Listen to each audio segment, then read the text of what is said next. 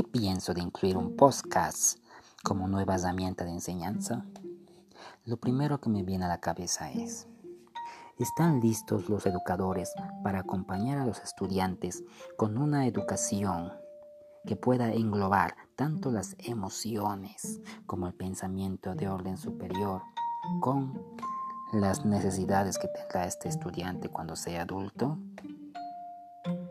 Como sabemos, las necesidades han cambiado en estos últimos 50 años.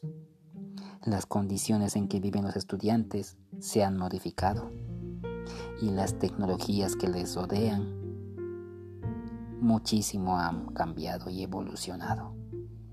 Pero los programas educativos poco o nada han cambiado.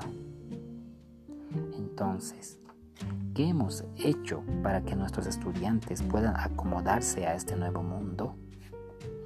Poco o nada. Pareciera que hemos vivido con miedo a estas nuevas tecnologías. Y como sabemos, vivir con miedo no es vivir. Hace 2500 años, Sócrates se opuso a la difusión de la escritura, porque él sostenía que ésta nublaría la capacidad de memorización y el acceso a la sabiduría de los estudiantes. En el siglo XVI, los monjes benedictinos que trabajaban como copistas de manuscritos se opusieron a la aparición de la imprenta.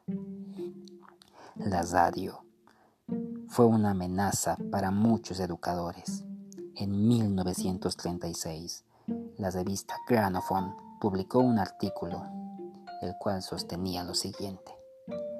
Los jóvenes han dividido su atención entre la rutinaria tarea de cumplir con los ejercicios escolares y prestar atención al estimulante del altavoz. ¿Qué nos dice todo esto? que hemos evolucionado teniendo miedo a estas nuevas tecnologías.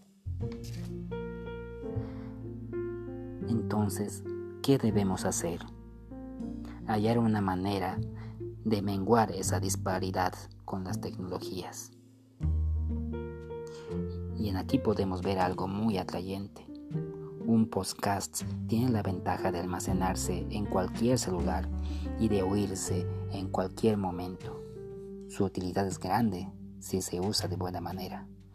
Además, pasándonos a la segunda pregunta, jugar con la motivación de un estudiante es un desafío docente muy grande y si no sabemos hacerlo, entonces hemos fracasado en el ejercicio de docentes.